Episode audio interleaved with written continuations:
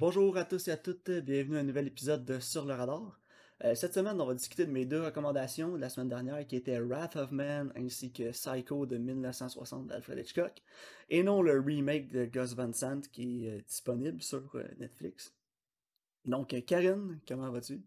Ça va super bien, toi? Oui, ça va. Écoute, je, je pense que je l'ai pas dit la, la semaine passée à l'épisode. J'espère que personne n'a écouté la version avec Vince Vaughn.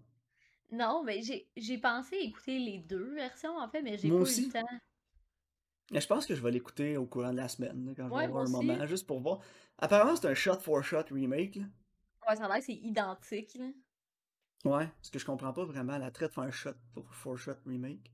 Ben, ça doit être plate créativement aussi de le faire. Tu sais, tu peux pas t'exprimer, Ouais. T'es juste comme, ok, fais ça, ok, fais ça. C'est comme si tu suivais un plan, genre. C'est comme monter un meuble ouais, Ikea. exact.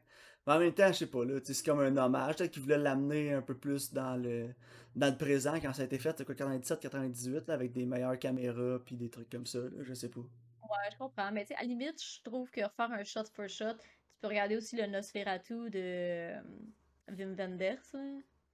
Qu'il Ok. il a refait Nosferatu dans les années 70 au lieu de 1923. Fait que, là, oui, là, la technologie, elle a vraiment changé. T'es en couleur, t'es plus en noir et blanc. Puis, il y avait amené des éléments modernes aussi. Tu sais, ça, à la limite, en je, même comprends, je comprends plus. Psycho, c'est pas la première fois que je le voyais, là, puis j'ai pas le goût de le voir en couleur. Non, je- ben, moi, je trouve que le noir et blanc amène vraiment un, un charme au film, là. Ça, ça, Ouais. ça fit avec la narrative, là. Tu sais, dans les années 60, il y avait quand même beaucoup de films en couleur, là, mais c'est encore un choix euh, qui était universellement accepté, là, faire un film en noir et blanc. Ouais, c'est encore dans la norme, là, je peux dire. Ouais, c'est moins... euh, Aujourd'hui, tu fais ça, tu passes pour un, un puriste, là. Mais c'est qu'aujourd'hui, il faut vraiment que ça amène quelque chose à ton film. Ouais, Le choix du noir et blanc, là. Tu sais, faut que tu le justifies. Puis je trouve ça un peu plate, là, parce que... Tu le goût de faire un film en noir et blanc, why not, là, en même temps? Non, c'est ça. C'est beau. Mm, Tu sais, si t'as des beaux contrastes, là, euh, c'est c'est super esthétique, là. ouais. Ça, on, on va en parler un petit peu plus tard. Sinon, euh, tu as écouté quelque chose cette semaine? Euh, non, pas vraiment, euh, toi? Ah, je me suis lancé saison euh, 22, 23, euh, 21, 22, 23 de South Park. Ouais. Je les ai adorés. Il y a juste quelques épisodes j'ai trouvé un peu moins bons, là, mais honnêtement, il y a des épisodes là, que c'est. J'étais crampé, là, j'avais la misère à respirer tellement que je riais. Là. Mais South Ah, Park, bon. it's my jam. It's my Ouais, je, jam. je ça fait longtemps, il t'aimes ça. écorche tout et tout le monde au passage. Ils brûlent tout. Ils en ont rien à foutre. J'adore ça. Même, je pense, à saison 22 ou 21, ils essaient de se faire canceller. À, toute, à la fin de l'épisode, ils mettent un hashtag cancel South Park. Puis ils font les affaires les plus épouvantables qu'ils peuvent pour essayer de se faire canceller. Puis ils sont pas capables.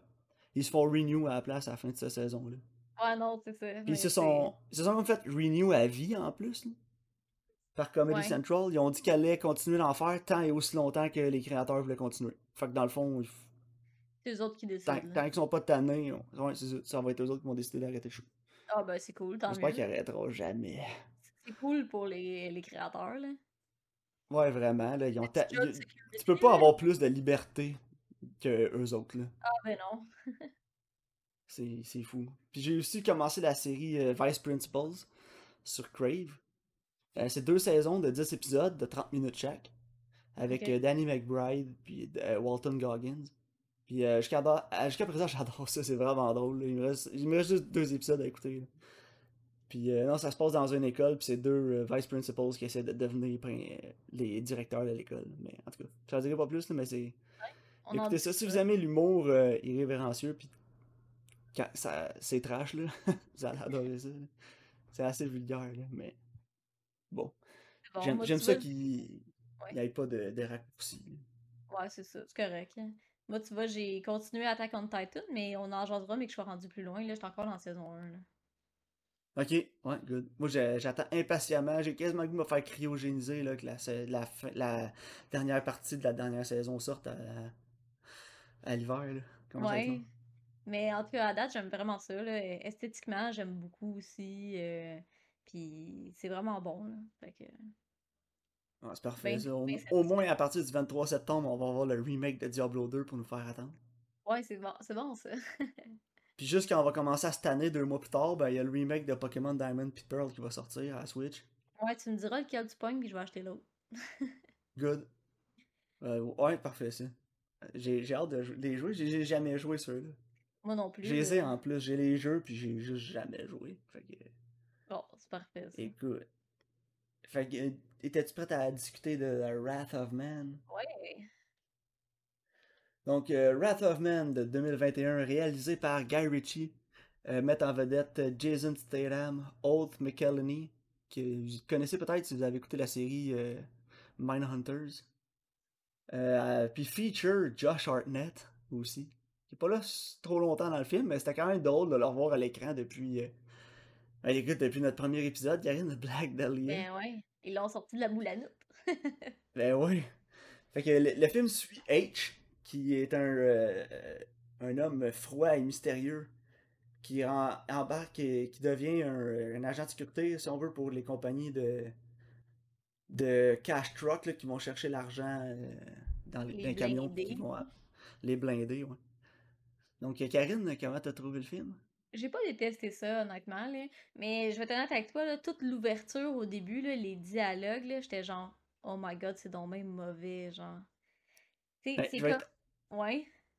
je vais être d'accord avec toi là-dessus. là. Le film commence, puis on a le dialogue avec les deux gars de, de- Ah, dans le c'est truck. Là. terrible. Puis ils se font tuer, j'étais comme, ah, j'espère que ce sera pas de même tout le long. Puis après ça, Jason Statham y arrive, puis là, ça pick up. Puis Ouais, ma, ma boy élève le show, là. Quand- je te dirais, le film est vraiment à son pic quand Jason Statham est là. Puis tu sais, c'est vraiment un rôle Jason Stathamesque, là. c'est Ah, moi, pour lui, là, on va se le dire. Écoute, moi, j'étais préjugé positif all the way, là, tout le long du film. Moi, j'ai adoré le film, pour vrai. là. Euh, J'avais le goût d'un film d'action stupide de même, là, que j'ai pas vraiment euh, besoin de me trop trop me concentrer, là, puis de me de chercher le sens profond du film. là. Puis Mais ça, ça a livré, là, parce que j'ai aimé le storytelling. ouais, moi aussi, j'ai aimé le fait qu'il y avait comme une espèce de déconstruction temporelle, là. Tu sais, au début, Ouais, tu sais moi pas aussi, trop puis tu vois. C'est quoi ses motivations, pourquoi il fait ça. Mais Ouais, ça après reste, ça, t'es vois, ça puis tu reste suis plusieurs groupes de personnages tout au long du film. C'est ça, mais Jason Statham il est quand même engageant, même si tu sais pas tu sais, d'où ce qui vient puis c'est quoi son backstory que t'as plus tard. Mais même Ben au oui, c'est début, Jason Statham. c'est ça, t'es quand même investi dans son histoire, j'ai trouvé. Puis tu sais, quand il y a de l'action, ben il deliver. Là. Puis tu sais, Guy Ritchie, il sait tourner de l'action. Fait que c'est tout le Oh, temps vraiment. dynamique, c'est tout le temps bien fait, c'est tout le temps le fun. Tu sais, à ce niveau-là, j'ai pas grand-chose à dire, là. Mais je te dirais que les dialogues, j'étais un peu comme... Tu sais, tout le monde qui travaille à, à- pour le genre de garda, là, whatever, là. Ils sont tous comme edgy, là, puis ils ont comme des petits dialogues de merde. J'étais genre, oh my god. En tout cas, les, les dialogues, j'avais l'impression que c'était comme écrit par un, un étranger qui est genre, ouais, les Américains, ils parlent de même, là. Sais, comme Ouais, ben, pas trop la tu sais, c'est culture. un film français à la base, là. Ouais, mais c'est ça. C'est comme Fait comment les Français voient les Américains, genre? Ouais, c'est ça. J'ai l'impression qu'on gardait ça un peu pour garder le style original du film original. Faudrait l'écouter, là. En même temps, je dis Ouais, ça, puis je dis peut-être de la merde, je sais pas. Mais ouais, non, t'as raison, je suis d'accord avec toi. Mais ce que j'ai aimé, par exemple, c'est ce qu'ils ont fait avec le personnage de Josh Hartnett. C'est Mhm. que, tu sais, au début, il est comme ça, là, tu sais, il est edgy, là, puis il a l'air tough, pis tout. Puis la seconde que It All Goes to Shit, là, c'est un pissou, là, pis il manque de chier dans les culottes, là. Ouais. Ça, j'ai quand même trouvé ça vraiment drôle, c'est tous des poseurs, ces gars-là, là. oh oui, absolument. Ils passent tough, mais le seul vrai tough Mais c'est ça, au début, au début, quand ils parlent, les gars, t'es comme, oh my god, ils se trouvent tellement hot, eux autres, là. Puis finalement, plus t'es vois, plus il y a de l'action, tu te rends compte que c'est tous des poseurs. Puis c'est ça que j'ai trouvé drôle. Ah, la Puis ça fait que, pour moi, ça. Ouais, mais c'est ça, tu sais, ça a comme redeem le début du film avec les mauvais dialogues. Pour moi, Ouais, ben, je pense que justement, il Parce de montrer la crée, là. Ouais, mais c'est comme un payoff, tu sais, si on veut, là. Ouais, oh, absolument, là. Fait que pour moi, ça, ça a fonctionné, là. Puis comme tu dis, les scènes d'action, j'ai adoré, là. Ouais, Ça faisait longtemps que j'avais pas vu euh, des, des scènes d'action, genre, aussi dynamiques que ça, là. Ça fait vraiment fait changement, là. Ouais, non, ça, euh, moi j'ai aimé, puis tu sais, tout long, j'ai pas, je me suis pas ennuyée. Tu Le, le runtime, il passe vraiment rapidement. Tu sais, le film, il dure deux heures, mais t'as pas de moment où t'es comme, ah, c'est plate, là, c'est long. Il y a pas vraiment de longueur. Parce que justement, vu que tu chiffres tout le temps comme de groupes de personnes, puis t'as tout, cha- tout le temps comme leur motivation qui arrive, puis c'est qui, puis c'est comment ils fonctionnent, puis opèrent, ça fait en sorte que le film, il se renouvelle tout le temps, puis j'ai pas trouvé euh, qu'il y avait de longueur nécessairement, là. Non, c'est ça, t'as raison. Non, Euh, euh, j'ai trouvé ça bien, honnêtement, là. moi, j'ai eu peur pendant un instant parce que je savais pas que Scott Eastwood jouait dans le film. Ah, ouais, Puis habituellement, quand je vois Scott Eastwood dans un film, je me dis, ah ouais, le gars qui est aussi pourri et beau, là. Il, il est pas très bon, là. Même là-dedans, il est Non, pas ben très c'est bon. ça. Il a pas le talent de son père. Non, non. Le fils de Clint, pour ceux qui Mais savaient pas, là. Ils se ressemblent, ça n'a pas de sens en plus. au moins là-dedans, il est pas trop, là. Tu sais, oui, il fait comme le méchant, mais il y a pas trop de dialogue, il est pas trop... euh, C'est c'est correct, là. Mais non, il Ouais, est... c'est ça. Mais c'est la première fois que je le voyais en méchant, je l'avais jamais vu. euh.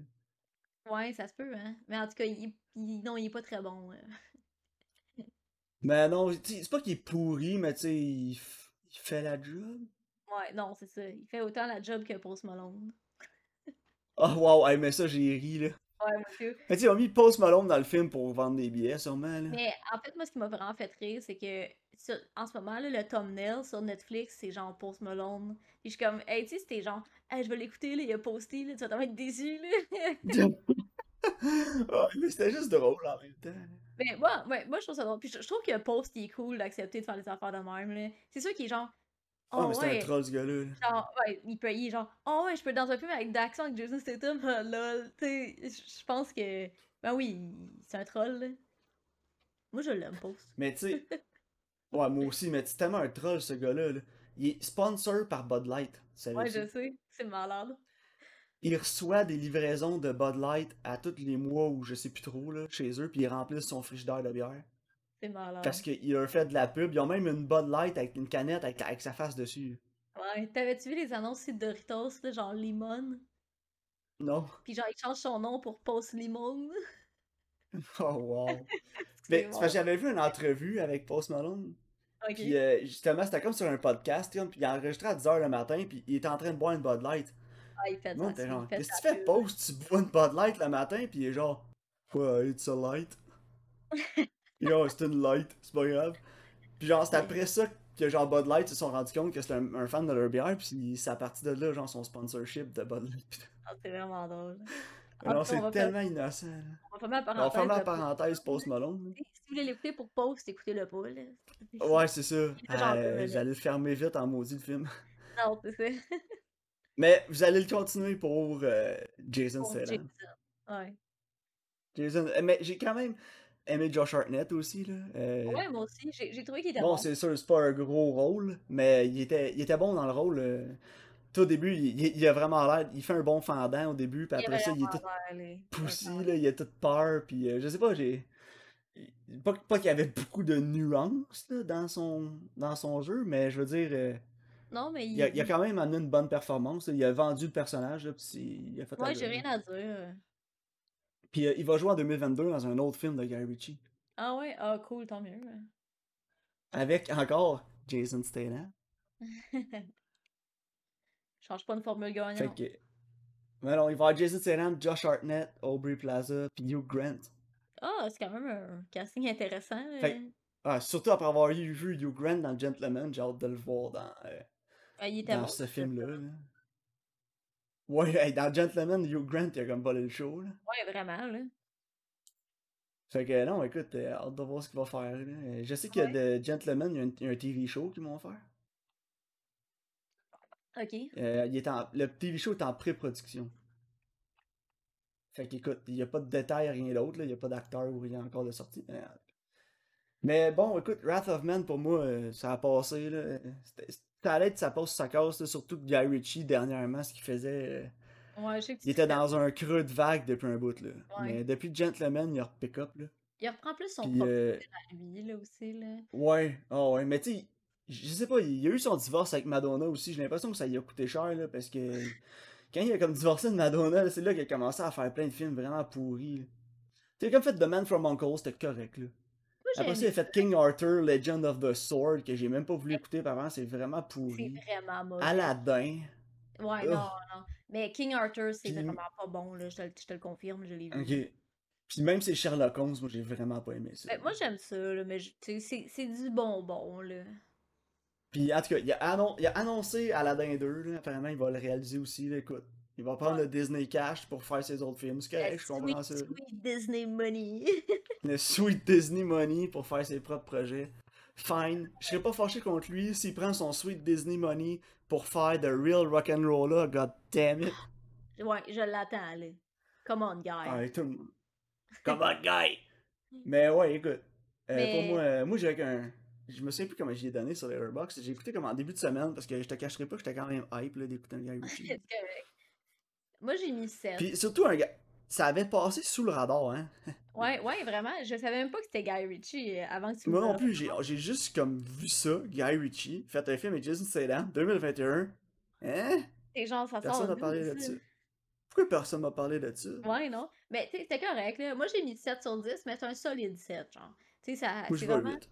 Ça, ça s'enjoy, ça s'écoute bien, ça passe vite. Mais, tu sais, est-ce que je vais les réécouter? Probablement pas, genre.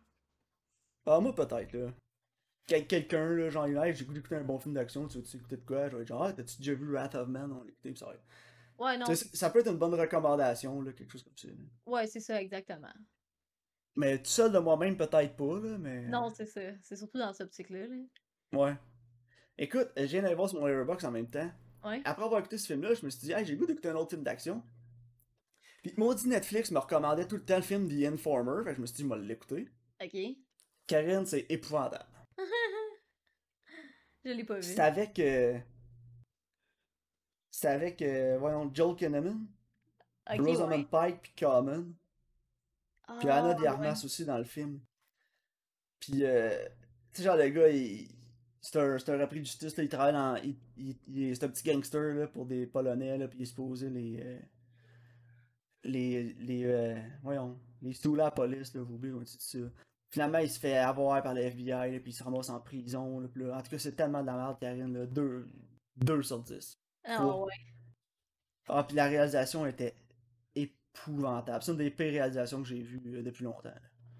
Ok, fait qu'on l'écoutera pas. hein. Ah non, un gros caca. Ben, au moins Netflix va arrêter de me le recommander. Ouais, c'est ça. Fait que, bon, ça va. Euh, Est-ce que tu voulais qu'on parle de Psycho? Ouais, j'ai hâte, d'en- j'ai hâte qu'on en parle. Psycho est un film du légendaire Alfred Hitchcock euh, réalisé en 1960. Euh, il nous raconte l'histoire euh, de Norman Bates ainsi que de Marion, Marion Crane, qui est une secrétaire à Phoenix qui va voler 40 000 de son d'un client de son boss. Elle va se pousser avec ça. Elle va check-in au Bates Motel. Elle aurait pas dû euh, juste pour vous mettre en contexte, 40 000 là, je l'ai googlé là, en 1960, 40 000 US, ça vaut à peu près 360 000 aujourd'hui. Ah ouais, c'est de l'argent. Fait que c'est pas 5 piastres qu'elle a volé, là. Non. tu sais, dans le film, t'es comme, bah, 40 000, tu sais, ouais, c'est pas le vol du siècle. Mais 360 000, quand t'es une secrétaire, tu réussis à voler sa cash à quelqu'un. Oh ouais, non, non. Puis elle avait, tu sais, elle avait comme starté une nouvelle vie ailleurs, puis elle aurait comme les fonds pour le faire. Tu sais, c'est justifié. Ouais, c'est ça. Exact. Mais Donc, euh, Karine, euh, je te demanderai pas qu'est-ce que t'as pensé du film. Je vais juste prendre pour acquis, tenir pour acquis que t'as aimé ça. j'ai une chose à dire, moi. Puis c'est. Chef-d'œuvre. C'est pas pour rien qu'Alfred Hitchcock c'est un king. Ah, c'est fou, hein. Ah, c'était écœurant. Le gars sait comment réaliser un film. Et- Débile, hein. La C'est dans son. ADN, écoute, il l'a, là. Puis ses plans de caméra, c'est tellement, je trouve, innovateur aussi, là. Parce que, tu sais, Ah ouais, parce que, écoute, n'importe quoi d'autre dans ces années-là, c'est dur de trouver quelque chose du même niveau, là. non, c'est ça, tu sais, la qualité, là, de, de ce film-là, c'est écœurant, là. Puis j'aime vraiment comment il, il, il, il construit ses shots, tu sais, justement, parce que à chaque fois que tu vois sa mère à Norman, tu sais, veux pas, c'est lui en drague, là. Mais c'est toujours filmé de manière que, justement, tu le sais pas, mais tu la vois quand même, tu sais. Mettons que quelqu'un ferait le même récit, puis il ferait, commencerait toujours dans de l'ombre où tu verrais jamais, tu ferais comme, me semble, il y a de quoi de louche avec la mère. Mais là, tu sais, t'as comme le plan où elle est de haut, puis la stable, le policier dans l'escalier, là. Tu sais, Ouais. t'es genre, ok, c'est, elle est là, là. Tu sais, tu, tu crois. Ah ouais, puis même dans la douche. Ouais, c'est exactement, tu crois que c'est elle. Tu sais, ça a pas l'air d'être un gars en drague, puis c'est la manière que c'est fait, ça, tu, tu y réfléchis pas que ça se peut que ça soit lui, genre. Non, c'est ça. Puis en plus, faut pas que tu oublies que c'est en 1960 aussi que ça a été filmé, là. Il y avait Ouais. pas les moyens qu'on a aujourd'hui, là. Non, Fait que tous les shots qu'on voit, même les le, le opening shot, moi, il m'impressionne tout le temps là, dans ce. Ouais. Parce que, tu sais, c'est comme un. ça- C'est un shot de drone, aujourd'hui, tu ferais ça avec un drone easy peasy, là. Mais Ouais, dans le temps, c'est un overhead de Phoenix, puis ça descend, puis ça rentre par la fenêtre qui est à l'étage. Puis là, tu te dis, voyons, comment est-ce qu'ils ont fait ça, ce shot-là, tu sais? Avec une grue, Ils ont. Avec des grues, c'est sûr que c'est Ouais. des grues, là. Mais tu sais, ils sont donné du trouble Mais pour faire ce shot-là. mais Qu'aujourd'hui, t'es. Ouais, pogne le drone. mais tu sais, juste la scène de stabbing dans la douche, Ça y a pris genre 70 angles de caméra, puis ça y a pris une semaine juste pour cette Ouais, scène-là.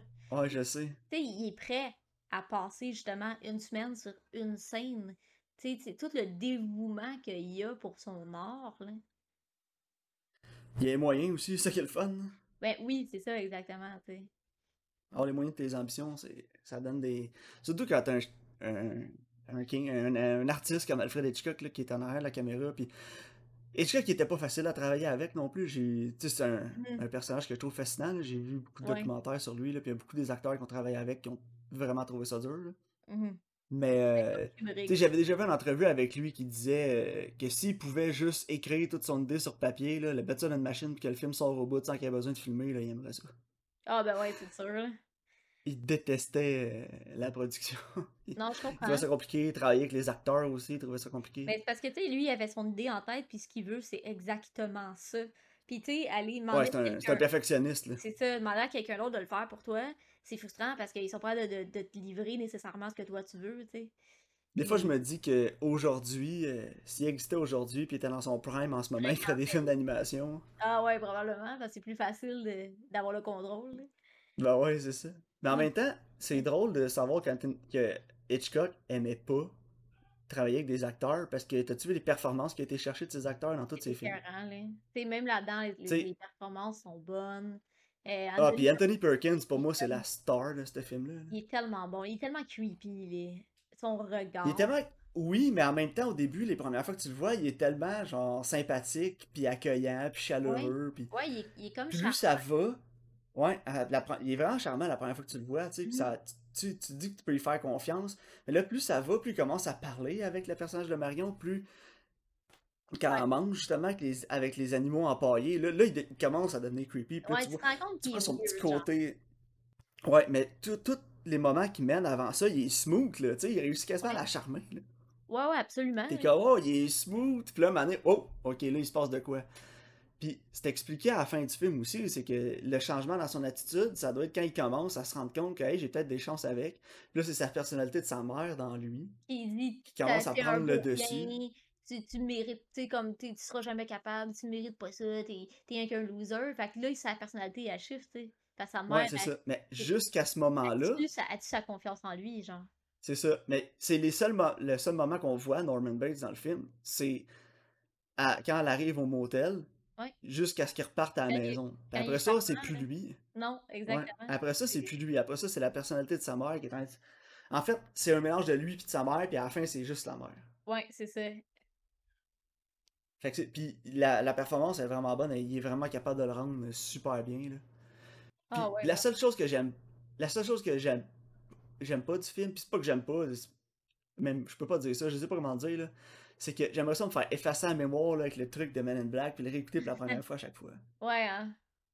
Puis pas savoir Parce que, la fin, oui, c'est le fun de le réécouter quand tu connais la twist, tu connais la fin, puis il, il est encore aussi bon le film, mais il manque une petite affaire. Ouais, le- l'espèce de le petit élément de surprise, le, le punch, Ouais. c'est dur à aller rechercher ça. C'est un peu comme le sixième sens. là. Ouais, c'est ça, exactement. Tu sais, un coup, tu connais la twist, mais en même temps, Tu le vois pas dans la même optique. les deux ont de la rejouabilité, tu sais. Ouais, parce que, mettons que tu, tu pognes le punch, puis là, tu le réécoutes, puis tu fais comme, aïe, aïe, ok, là, c'était pas, c'était pas vraiment sa mère, là, c'était lui, euh, tu sais. Ouais, ben là, tu peux commencer à, à, à regarder à d'un autre œil le film, puis de, de chercher tous les détails, puis les indices, tu sais, ouais, c'est ça. Ouais. Mais je pense qu'il est important aussi de noter le contexte socioculturel dans lequel c'est sorti aussi. Pas dans les années 60, il y avait une grande peur du drag, puis euh, de l'inconnu, de l'homosexualité. Puis, tu sais, je pense que ah toutes ouais, ces, ben, ces thématiques-là, puis c'est ça ça qui a mené au mouvement Peace and Love pas trop longtemps après. Ouais, ben c'est ça. Puis je trouve que c'est intéressant qu'il ait osé faire un film comme ça à cette époque-là. Puis c'est aussi ce qui a amené beaucoup de publicité sur le fait que ça choquait les gens. Là. Les gens Ouais. étaient choqués, pas juste à cause des, comme des histoires de meurtre non plus, mais aussi à cause d'espèces de tabous qu'il y avait entourant tout le, le drag puis la transsexualité. Puis c'est le fun aujourd'hui de, de regarder à quel point le monde a progressé. On a des émissions comme RuPaul, Ouais, justement. Puis je qui que roule depuis euh, je sais plus combien de saisons et des spin-offs, ça ben, arrête c'est plus, là. ça, exactement. C'est intéressant de voir qu'à l'époque, on avait un film comme Psycho, que ça choquait les masses. Tu sais, puis ce soir, on a RuPaul qui joue tous les soirs en rerun à TV, genre. Ouais. Fait que, non, Mais c'est ce que j'ai aimé, j'ai de- aimé ça aussi, l'élément, la façon qu'ils l'ont amené dans le film. Tu sais, à la fin, il y a la.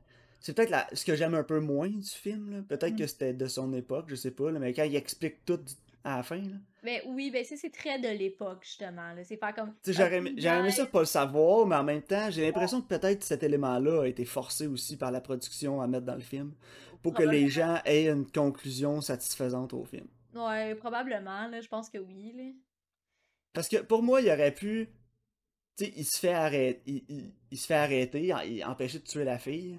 Il se fait Mhm. arrêter, puis t'aurais quasiment pu finir le film là. Pour moi, c'est en masse, là. Ouais. Ouais, Parce que juste avec, les, avec le close-up, en plus de la perruque qui tombe, lui qui est habillé comme sa mère, tu comprends tout, là. T'as c'est pas, besoin pas besoin du psychiatre qui arrive puis qui explique tout. Mais ouais. En détail, là. Mais je pense que c'est vraiment un produit de son époque, ça, comme tu dis. ouais. Genre, hey, hey, hey, les caves, êtes sûr de tout avoir compris, là? Mais ouais. tu peux pas, pas avoir compris après cette explication-là. Je là. pense que t'avais Il y a rien qui est laissé au hasard. qui vient comme unpacker ce que t'as vu, genre, tu sais. Ouais. Mais dans son explication, il y a comme le policier qui est en arrière, puis comme. He's a transvestite. Mais tu sais, il dit pas avec un gros ton de haine pis tout, là. Oui, tu sais, un transvestite, tu diras plus ça aujourd'hui. mais, mais en même temps, il y a pas. euh, le psychiatre, tu sais, il, il l'apporte. Il l'apporte bien, tu sais, pis il démonise pas là-dessus non plus, pis tout. J'ai trouvé que c'était quand même bien. Pour le 1960, euh, j'étais impressionné. Non, il- c'est fait avec goût, là. C'est pas fait avec Ouais, c'est ça. ou, euh, Mais la, ce que j'ai aimé par contre de toute l'explication, c'est la dernière shot du film là, où tu vois Norman Bates avec la couverte là, puis il lève tranquillement ses yeux, puis tu sais les chills à la fin là. eh, Ouais, ouais, absolument. Tu sais, fait que, en tout cas, regarde, pour moi euh, 10 sur 10 là, c'est un chef-d'œuvre, c'est Ouais, moi aussi. euh, C'est même pas mon préféré d'Hitchcock en plus, mais c'est un chef-d'œuvre pareil. Non, c'est ça. C'est un masterpiece, là. Ouais, écoute, il faudrait qu'on recommande Vertigo là, si jamais ils sortent là. Ouais, ça serait le fun. Ça serait le fun qu'il y ait plus de Verti- Hitchcock disponible sur la plateforme. Rear Window aussi. Euh, Il y en a pas mal sur euh, Criterion Channel. là. Ouais, ouais, effectivement. Fait que, non, moi j'en ai une couple là, justement dans ma liste que j'ai ajouté de Criterion que j'ai écouté. là. Nice. Euh, mais il y a un, comme une espèce de gros event euh, Wong Kar Wai en ce moment là, sur euh, Criterion Channel. Ouh, je vais aller voir. Fait que, si- T'as-tu euh, écouté ouais, si tu l'ouvres. Ah oui, je l'ai écouté. Ah, c'est tellement bon. Mais écoute, euh, il y a Neo Noir aussi.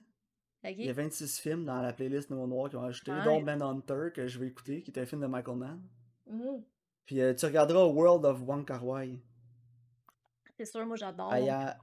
As-tu vu Ah, 2040? je sais qu'il euh, Non, parce qu'il est pas, il est pas dessus. Ah, Ah oui, il est là, ils l'ont ajouté. Ouh. Mais il y a même le making of qui est là le- de, de Ah ouais? 38. Oh my god, je vais aller l'écouter. Je l'aime Je te dis, c'est la, la playlist euh, World of Wong Kar Wai sur euh, Criterion Channel pour ceux qui l'ont. Il y a As Tears Go, As Tears Go By, Days of Being Wild, Chunking Express, Fallen Angels, Happy Together, In the Mood for Love, 2046, euh, The Hand. Puis euh, il y a aussi la carrière de Wong Kar Wai, euh, des making of, puis des trucs comme ça. là. Fait que euh, on va rester stické sur la TV. Ouais, mais c'est ça, moi j'ai ajouté euh, 12 Angry Men, que j'ai eu vraiment le goût d'écouter après avoir fini The Staircase. Ouais. Euh, Manhunter aussi, American Movie aussi, que je veux vraiment écouter, qui est un documentaire. Euh, fait que écoute, euh, Criterion Channel, pour les fans finis de cinéma, abonnez-vous. Ça va être la meilleure chose que vous allez avoir faite de votre vie. Puis euh, non, pour moi, euh, écoute, ça va finir toi aussi 10 sur 10, j'imagine. euh, Psycho, Ah ouais. Oh, absolument. Rien d'autre à dire, hein? ouais. Mais bon, sur ce, euh, tes recommandations? Ouais, parlant de chef-d'œuvre, là, ma nouveauté, Bon. ça va être. Mah! Ma! Ma! Ah Pour ouais. ceux qui euh, comprennent pas la référence, là, c'est un, c'est un Euh. chat laid sur euh, YouTube, là, puis un gars qui crie Ma! There's a weird cat outside! Allez voir ça, c'est vraiment drôle. Pour vrai, Ouais, c'est drôle. There- There's a cat outside, vous allez le trouver, c'est vraiment puissant, là. Ma! There's a cat outside! Donc, euh, Karine, c'est quoi ça. Ma, que tu nous recommandes? Euh, je sais pas trop, là, c'est genre une mère, une madame, là, qui pense qu'il est cool, là, puis elle invite des jeunes, là, à venir faire le C'est genre. Octavia Spencer, je pense. Ouais, c'est Octavia Spencer. Puis là, elle invite les jeunes à venir faire le party chez eux parce qu'elle est cool, puis finalement, elle est peut-être pas si cool que ça. Moi, c'est comme un film d'horreur, je pense. Un... Ouais, genre suspense, ça, Ah, a l'air- ça a l'air atrocement médiocre, là, mais je pense que ça peut faire pour une bonne discussion, puis au pire, on va avoir du fun. Ah, en espérant- la nouveauté, euh, je vais me prendre d'avance tout de suite, Karine. La semaine prochaine, la nouveauté va être une discussion spoilers.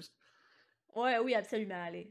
100%, 100%. Parce que de toute façon, mon vieux film, je pense qu'on va pouvoir en discuter, mais je pense pas que c'est un film qu'on va discuter pendant une éternité. En fait, c'est un documentaire. C'est sur Netflix. Ça s'appelle Sky Ladder, The Art of Kwai Jang Wo. Kwai Go Jang. Ok. Que, je m'excuse de massacrer son nom, là. mais dans le fond, c'est un artiste chinois qui se spécialise euh, principalement dans les feux d'artifice. Mais il fait aussi des installations. euh, c'est un artiste contemporain euh, qui est vraiment proactif. Puis il y a comme une espèce d'obsession, un projet qu'il voulait faire toute sa vie, que c'est comme un genre d'échelle qui monte au ciel, mais avec des, des genres de feux d'artifice. là.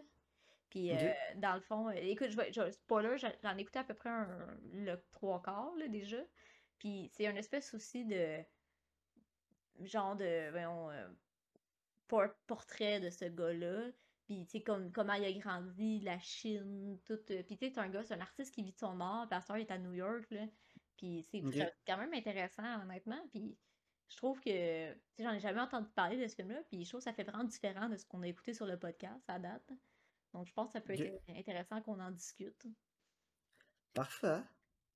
Fait que ça s'appelle Sky Ladder, c'est comme échelle de ciel. là.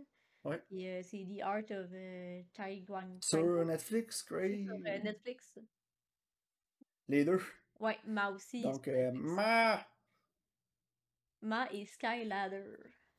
ma. Me tente plus. Je vais tiquer là-dessus pendant deux semaines. Ma femme va vouloir me tuer. Donc, euh, merci de, à tous d'avoir été à l'écoute. Ouais. Et Yep. puis, on se rejoint la semaine prochaine où Karine va nous parler euh, du making of de 2046, probablement. Probablement. Ouais, bonne semaine. Bonne semaine à tous, merci.